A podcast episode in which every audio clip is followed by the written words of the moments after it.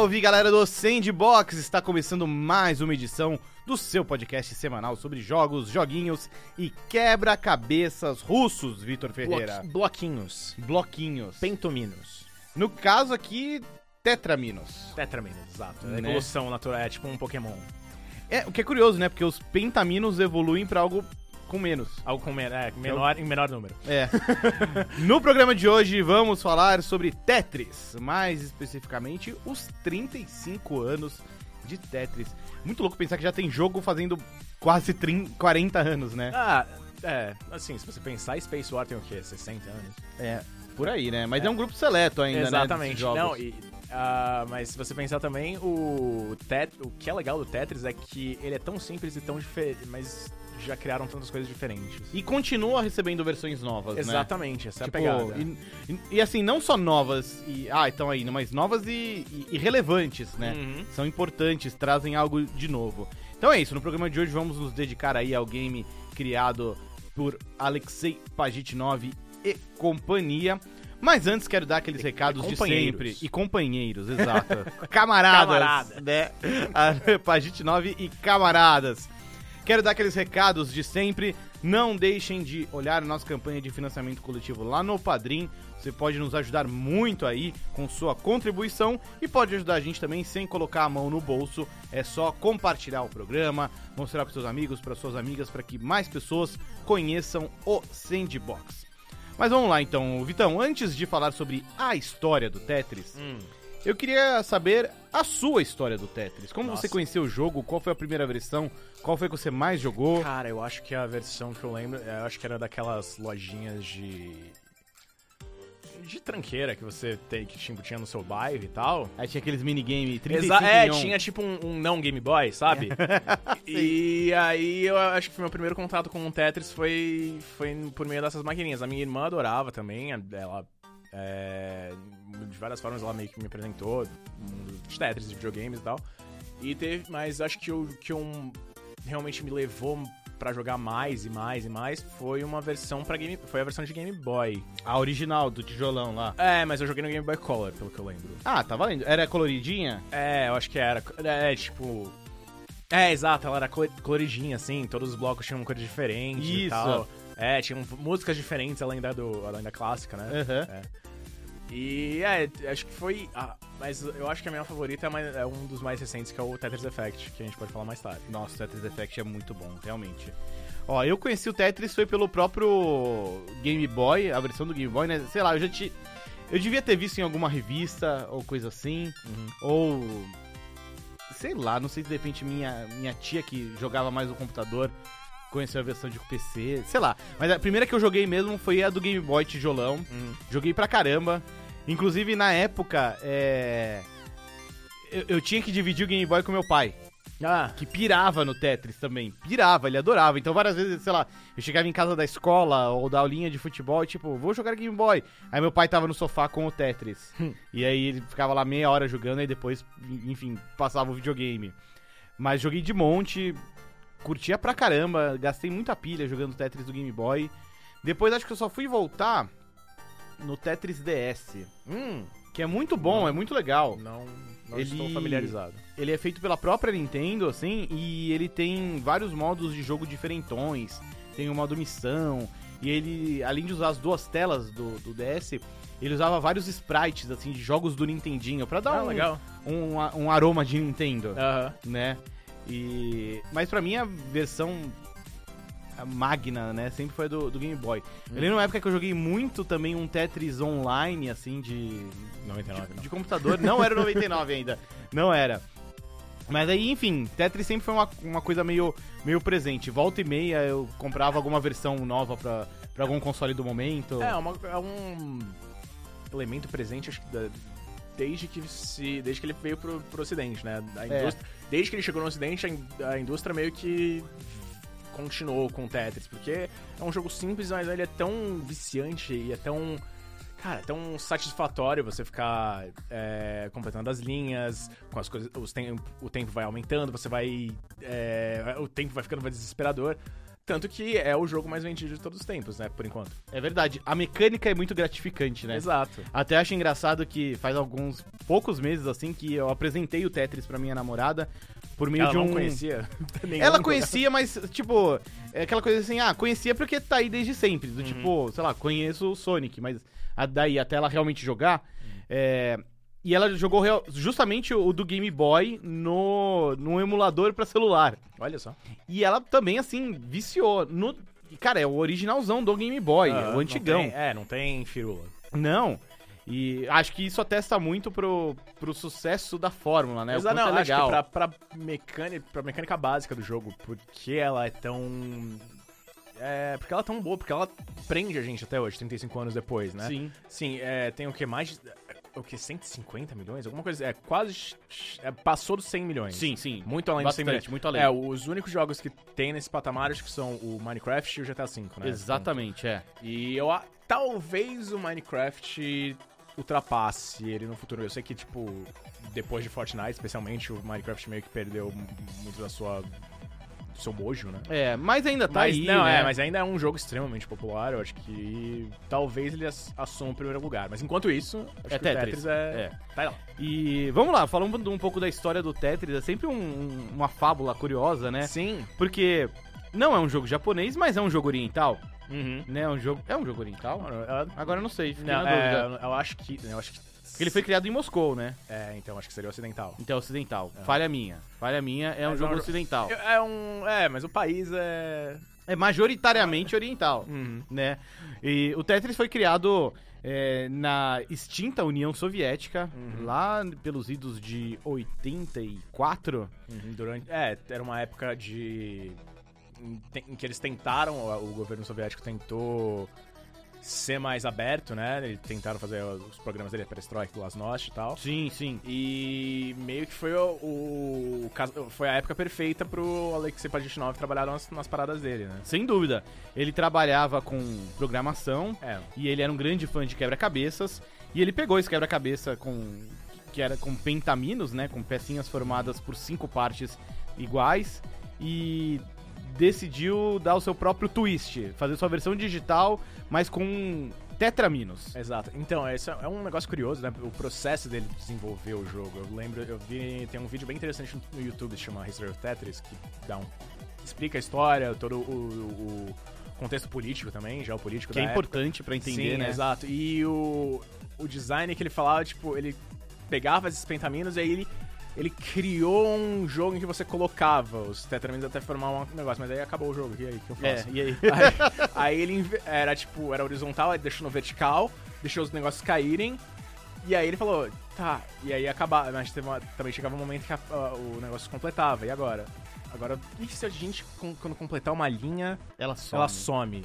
E aí, aí ele não conseguiu parar de jogar o jogo, né? Diz- ele diz a história que ele ficou a noite, a madrugada inteira jogando É. o jogo de tão viciante que ele era, imediatamente viciante que ele era. E que foi aí que ele percebeu que, opa, aqui tem algo especial, né? Exato. E E, se eu fiquei assim, É, exato. E, e imediatamente ele também ficou meio tenso, porque falou, cara, essa é uma ideia legal. Mas primeiro, a União Soviética não tinha uma, uma visão muito boa sobre jogos eletrônicos. Eles é, falavam que afetava a produtividade. e. entretenimento tá errado. Exatamente. E aí. E também que. Ele não sabia o quanto ele ia ganhar de dinheiro com isso. Tipo, ele queria, especialmente com essa abertura econômica que, a, que o governo do Gorbachev estava explorando, eles viam a oportunidade desse jogo bombar, mas eles estavam com medo de a maior parte do dinheiro não ir pra ele, né? Uhum. O que acabou acontecendo, mas. Mas demorou, né, pra ele ver a cor do dinheiro. Exatamente. Demorou, sei lá, mais de uma década pra ele É, exatamente. realmente conseguir colocar as mãos em algo, né? Uhum. E esse lance do contexto político é importante, né? Porque ele explica muito da bagunça que, que rolou pra Tetris chegar no ocidente. no ocidente, tipo, do... Digamos, o, o- o- a Europa, América, Europa e Estados Unidos, né? Tipo, a, Sim, a, sim. A, a área capitalista. o É. mundo capitalista, no caso. Porque teve um primeiro momento em que o jogo foi licenciado apenas pra computador. E aí, ok, teve suas versões que foram vendidas. Uhum. E aí depois começou meio que uma briga pra ver quem conseguiria publicar o jogo em consoles. E aí houve uma confusão até com relação, tá, o, o que exatamente englobam os direitos para consoles? Que em algum momento, se não me engano, a, a SEGA adquiriu os direitos para console. Mas isso não englobava portátil, que foi a sacada da Nintendo, né? Uhum. Não, a- até não necessariamente da Nintendo, mas do Hank Rogers, que até E- hoje é um dos presidentes da, É, da ele, Tetris Company. é, ele e o Patrick 9 fizeram. Depois eles fizeram essa companhia, né? Isso. Mas ele teve essa sacada de, não, eu vou negociar os direitos de console portátil, que é uma coisa que ninguém é dono. Uhum. E aí vou. Vou levar isso pra Nintendo. E aí ele foi. Ele levou a ideia primeiro pra Nintendo, ele teve o apoio da Nintendo. Uhum. Enfim, é uma história bem, bem confusa É fascinante, acho que até Fascinante, valeria, va- é. valeria até um episódio separado, porque é bem. pra explicar direitinho. né? Exatamente, mas é muito. Tipo. Todo, e toda essa história, até mesmo antes, o fato de que o Tetris é meio que um pré-Doom, nesse sentido de, de ele ter bombado é, meio que é, viralmente, né? Ele tem virado um, um, um, um videogame que a galera meio que copiava, fazia várias cópias e aí começou a, a bombar. Começou primeiro, logicamente, na- nas regiões da, Leste do europeu, leste né? europeu, no- na União Soviética, até o momento em que chamou a atenção do mundo capitalista. Eles falaram, cara, Acho que foi na Polônia, inclusive, que o jogo meio que fez o primeiro. É, transição. o primeiro barulho, é. Hum. Do tipo. Acho que já rolavam várias feiras de software na Polônia, alguma coisa Uhum. assim, meio, meio no underground. E aí foi o caminho que o Tetris conseguiu fugir da União Soviética. É, então, é, e me lembrou muito a histó- a história do, do Doom, né? Que o Doom É. só virou o que ele virou porque a galera ficava copiando, fazendo cópias Sim. e, e joga- Mandando trazendo- pra outras pessoas. É, né? tipo, pega esse disquete aí. E. E também até a, a popularidade dos jogos no Brasil também. É muito Também, com certeza. Com certeza. Informação Enfim, quer ser livre. O, o Tetris, é, é, a, a história dele é tão fascinante, assim, essa parte do licenciamento, que em certo ponto, num mesmo dia, o, o cara da União Soviética que representava né, o- os direitos do Tetris, ele fez três reuniões diferentes, com pessoas diferentes. Uma delas era o Hank Rogers, enfim. E isso meio que selou o destino. Garantiu que o jogo ia sair no Game Boy. Eventualmente saiu no Nintendinho também. Ou foi antes no Nintendinho, depois no Game Boy. É, Mas assim, foi nessa reunião que selou esse destino. Não, é, mas e também foi o Game Boy que. Sei. Popularizou. É, É, é, é, com sei- certeza. Eu não sei se o- foi o Tetris que popularizou o Game Boy ou o Game Boy que popularizou o Tetris. Cara, é uma dúvida complicada, porque acho que é, um é tão perfeito pro outro É. nesse sentido. Ó, tô conferindo aqui, é, a versão de Game Boy saiu um pouquinho antes da versão. Foram, tipo, questão de meses. É a diferença de meses, assim. É, O que nos anos 80 era bastante Era bem Era pouco. coisa, é, bem é. pouco. Tipo. mas é mesmo, é mesmo. Às vezes os jogos levavam anos pra chegar de lá é, pra cá, né? Exato. Mas eu acho que ali foi o- momento tão certo pros dois produtos. Exato. Tetris era tão perfeito pro Game Boy quanto o Game Boy era perfeito pro Tetris. Uhum, Era um jogo simples, um jogo que se.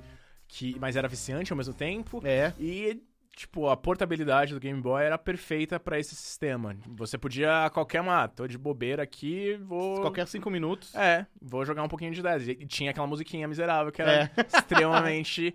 é, Viciante, tipo, deixava, ficava na sua cabeça anos e anos. Chama, aliás, é, curiosidade, chama Korobeinik. Hum. É uma música folclórica da, do- da região russa. E se você procurar no Spotify, tem lá, tem o Exército Vermelho cantando. Ah, é? Tem, uma- tem uma versão do Exército Vermelho. É bem, tipo, você fica. Caralho! É a música do É a Tetris. música do Tetris, exato. É, sei lá, é uma música de. de é tipo uma música de cortejo, alguma coisa assim. É Nossa. bem legal. Mas é bem legal, tipo, você vê a história, mas. E aí depois você. Nossa, esse midzinho tem todo um contexto histórico por É. trás dele. Todo um lore. Hum. E eu lembro que tocou na, no- na cerimônia de encerramento da Copa Olha só. de 2018 da Rússia. Eu fiquei, nossa, é a música do Tetris. E aí apareceu o Ronaldinho Gaúcho. É isso aí. É, as duas coisas. Mais aleatório impossível. Tem, é, com relação a licenciamentos e tudo, tem uma outra história interessante também sobre o, o Tetris, que é a versão de Mega Drive. Hum, Que em algum momento ela chegou a ser negociada, ela foi desenvolvida pela SEGA, mas é, ela meio que foi cancelada logo que ela ficou pronta. Então, assim, pouquíssimos cartuchos, fo- são, foram disponibilizados no mercado. É. Acho que nem de forma oficial, do tipo, ah, foram vendidos na É, loja. Era tipo um Star Fox 2? Meio isso. E tanto que assim, se você for procurar, tem leilões cobrando caríssimo por esses cartuchos. Ah, é, porque eu acho que o Star Fox 2 nunca chegou ao fase cartucho, né? Não, não. É, o, o Tetris Mega Drive, sim. É. É, e aí, o Mega Drive Mini, que vai sair agora em setembro, Hum. ele tem esse Tetris Olha só. na memória. Foram, tipo, a, a SEGA foi atrás da, da Tetris Company Uhum. e licenciou esse jogo que tem todo um valor histórico aí, não só por, por ser o Tetris, Aham. mas por conta de todo essa, essa- Essa esse treta. lançamento interrompido no Mega Drive, né? Então, finalmente, o jogo vai estar disponível de forma mais ampla, de forma oficial no Uhum. videogame da SEGA, né? Legal. E, bom, algo que a gente citou no começo do programa é que, mesmo com todo esse sucesso décadas atrás, Tetris continua atual, continua ganhando versões novas, continua relevante no É. cenário atual. Eu acho que é interessante que, tipo, ele é uma forma simples, mas ele é uma forma. É, é capaz de fazer, você fazer coisas, ele é bem modular, de certa forma. Flexível. Ele é que, é, que nem, a- é que nem os próprios bloquinhos. Você pode É. mudar eles, virar eles, em, Olha. encaixar de formas diferentes. Olha aí. Gostei dessa. É. Vamos falar, acho que, dos dois lançamentos mais recentes e mais interessantes, Uhum. que acho que mostram muito dessa versatilidade do Tetris.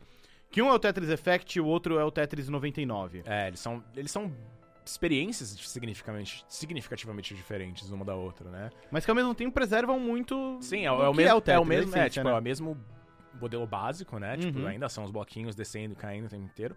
Mas um é muito focado em uma experiência sensorial, né? O Tetr- Tetris Effect é do é, Tetsuya Mizoguchi.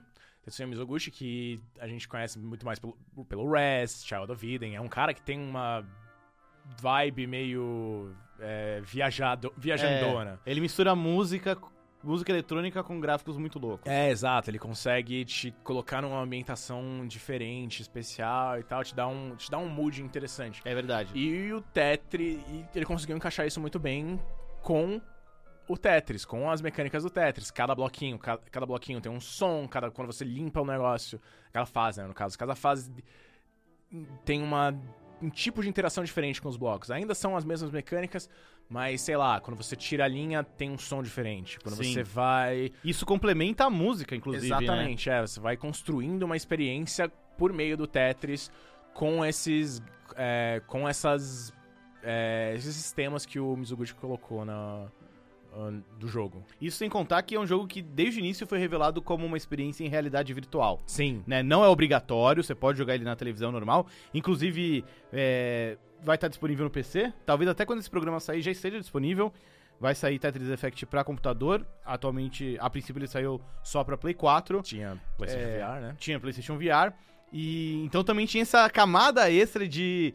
Não, não de complexidade, mas de, de experiência, de piração. É. Né? Até acho muito interessante quando o Tetris Effect estava pra sair, que algum canal gringo pegou, tipo, um cara que é campeão de Tetris no Nintendinho. Hum. Que tem uma galera que até hoje organiza campeonatos de Tetris no Nintendinho. Olha só. E pegaram esse cara e colocaram ele pra jogar o Tetris Effect em realidade virtual. Uhum. E conforme o cara ia jogando mais e mais, e, enfim, se, se habituando à nova perspectiva, algo que a equipe de reportagem percebeu é que ele tava conseguindo jogar mais rápido. Hum. Porque. Aí, bom, aí não tem uma explicação definitiva, mas coisas, teorias, né? Primeiro que talvez o cara estivesse mais focado, porque ali na realidade virtual ele só tava vendo é, o você Tetris. não tem sua, sua Não visão, tem um- não é alheia. É. E um outro detalhe aí, sim, realmente técnico. O, ao menos o PlayStation VR, o visor de realidade virtual, ele tem uma latência menor do que a televisão, Hum, e do que as televisões em geral. Então ele realmente estava conseguindo ver e processar o jogo mais rapidamente. mais rapidamente do que se estivesse jogando na televisão. Uhum. Isso se traduziu em um jogo mais rápido, Olha aí. que é muito louco. Aliás, é um, um efeito curioso, tipo, o nome Tetris Effect vem de um efeito psicológico, né, que o jogo tem. Exato, uma pesquisa e- e- que Inclusive, realmente existe. É, não, tem o, o primeiro trailer, o trailer que revelou o jogo, que foi antes da E3 2017, eu acho, né? Isso. Ele, f- tipo, a narração falava que, tipo, Não, acho que foi esse- 2018 mesmo, é. Foi 2018, é. Ano 2018? passado, é, é. foi ano passado. É, então, ele falava que, tipo, teve um... Eles fizeram um experimento em que várias pessoas jogaram o, o Tetris por um período significativo de tempo, acho que foram várias horas e tal. E eles conseguiram, tipo, eles ficavam vendo blocos até, até horas, nunca? dias e dias depois, sei lá. Ao ponto que até pessoas que tinham problemas de retenção de memória a curto prazo e que não lembravam que jogavam, jogaram Tetris, viam os blocos. Porque tipo, tão, o efeito do jogo é tão significativo e é tão impactante. Não sei se necessariamente Persistente. impactante. É, mas que mesmo que você não lembrasse que você estava jogando, você, tipo, o seu cérebro lembrava. Você já vivenciou o efeito Tetris? Eu acho que nunca joguei, talvez, mas eu não lembro vividamente. Eu vou, algum dia eu vou, vou ficar jogando Tetris Effect um fim de semana inteiro pra ver como é que fica. Cara, eu tenho lembrança de já ter passado por isso. sabe, de jogar muito e ficar vendo pecinha. E, ou pelo menos pensando nas pecinhas, É, sabe? sim. O que é, é, é meio assustador. E aí a gente chega agora no Tetris 99.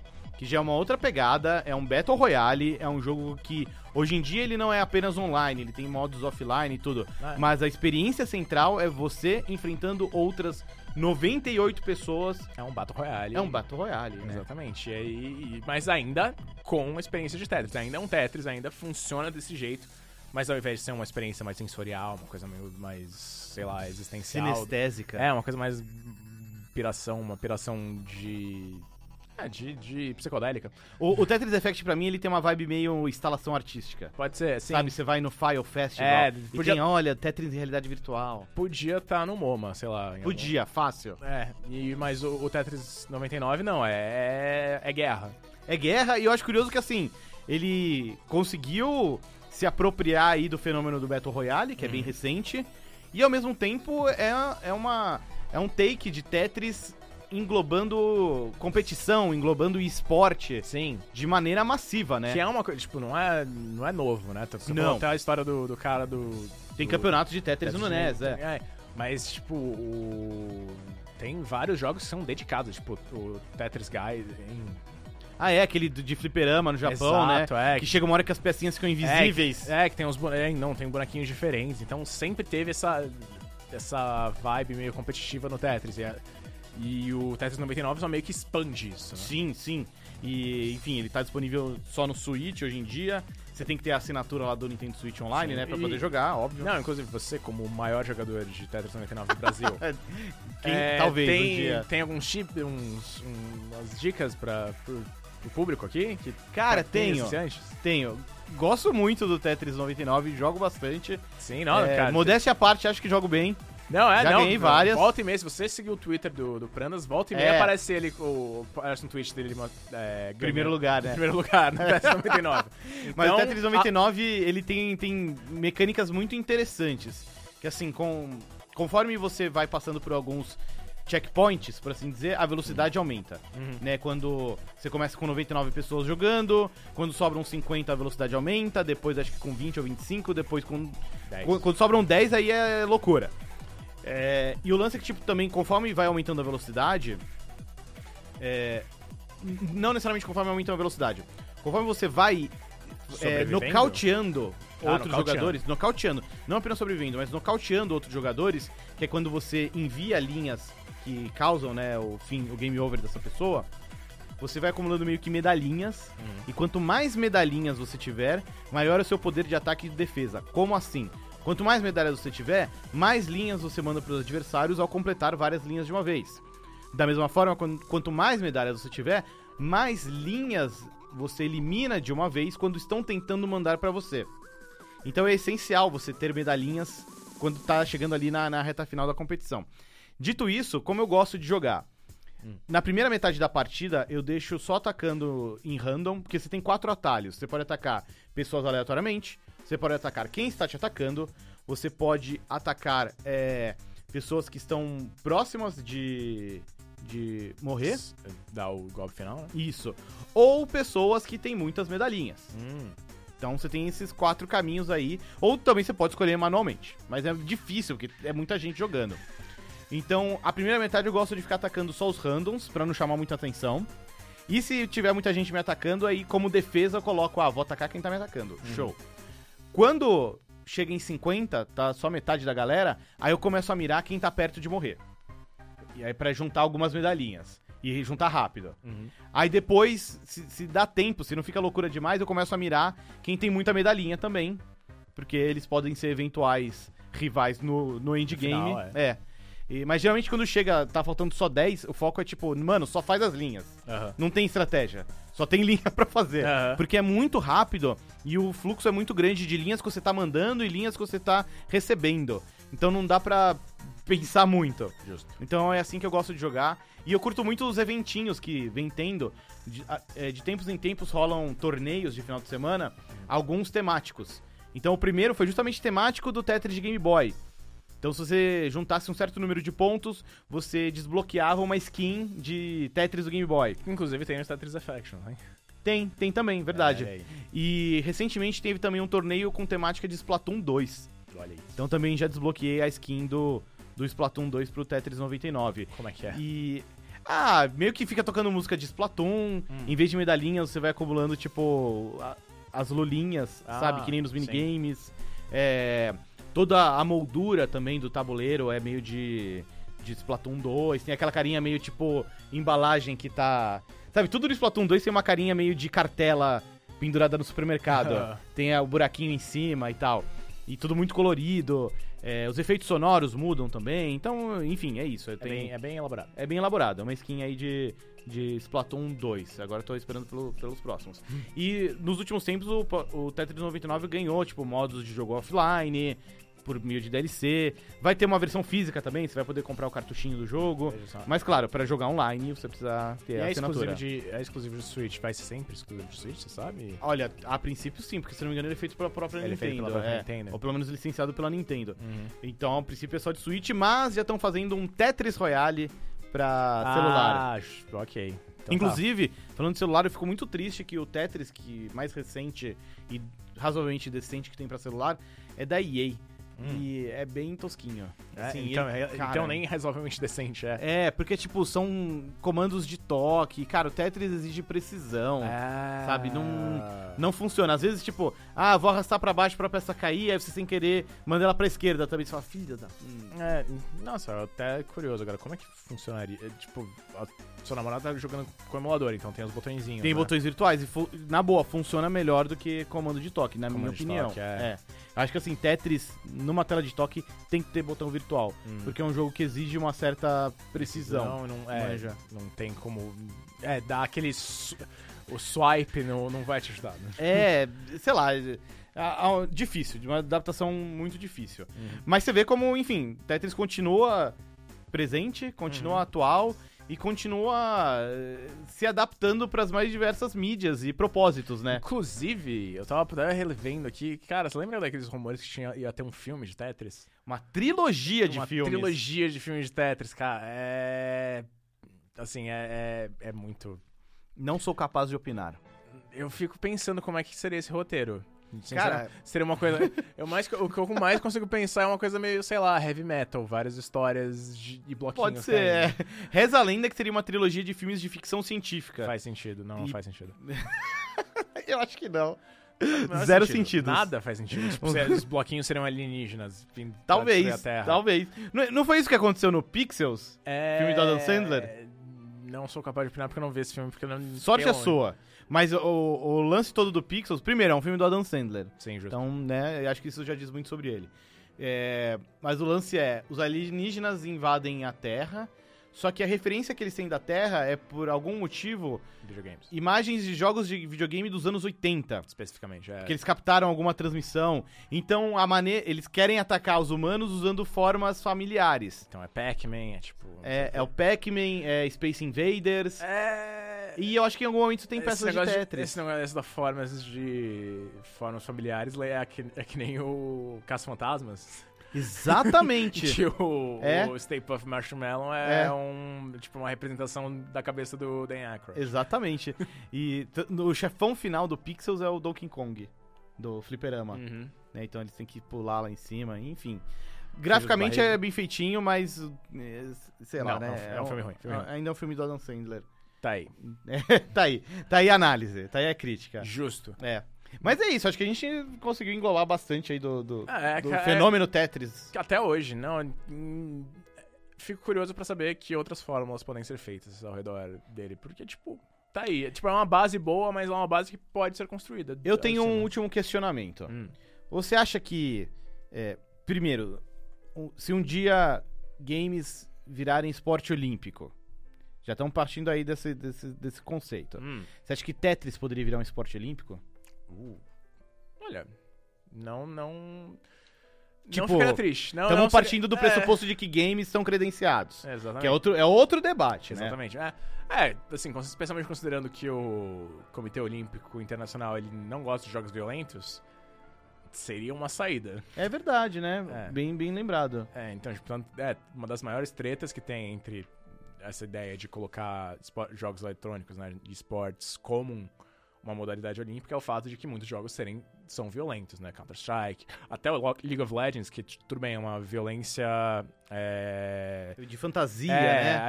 é tipo, é uma violência animada, né? Não é um. Não é, um, não é sangue na cara, mas ainda Uhum. assim personagens morrem. Uhum. Talvez seja uma, uma saída. É, eu, eu, eu gostaria, eu ficaria feliz. E Digo mais, eu tentaria Compa- integrar é, a delegação eu ia olímpica. falar, é, eu ia falar que você ia tentar. Ia batalhar por essa vaga. Ia ser tipo um Ugoyama. Isso, exato. Mas tá aí, acho que pra esse momento de, de homenagem, de nostalgia aos 35 anos de Tetris, tá bem coberto. Fica aí a boa sugestão do Vitão de a gente fazer um episódio um pouco mais bonito, mais elaborado, da né? chegada do Ocidente. Como o É. Tetris chegou ao Ocidente. Como In- Tetris chegou ao mundo. Ao... In- Inclusive, tem, tem esse documentário que você falou, The History of Tetris, né? Uhum, Tem um HQ que eu li recentemente também, que é a mesma coisa. uhum. Só que, tipo, é a história do Tetris em história em quadrinhos. Ah, legal. Deixa eu até ver qual aqui. É, é isso aí. O nome do jogo é Tetris The Games People Play. Hum. É isso aí. Não tem lançamento oficial no Brasil ainda, mas é da editora Brown Box. Bo- perdão, Box Brown. Box É o contrário. É, Só é procurar. bem bonitinho, é. Ah, é bem interessante e mais detalhado do que imaginaria de, de uma HQ sobre Tetris. Beleza, vamos ficar por aqui então, Vitão? Entendeu? Vamos lá, lembrando sempre não esqueça de dar uma olhada na nossa campanha de financiamento coletivo lá no Padrim.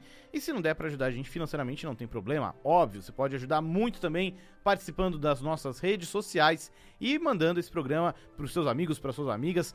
Apresente o Sandbox para mais pessoas. Vitão, muito obrigado aí pela participação. Monte de nada. E a gente fica por aqui, mas tá de volta semana que vem. Valeu, tchau.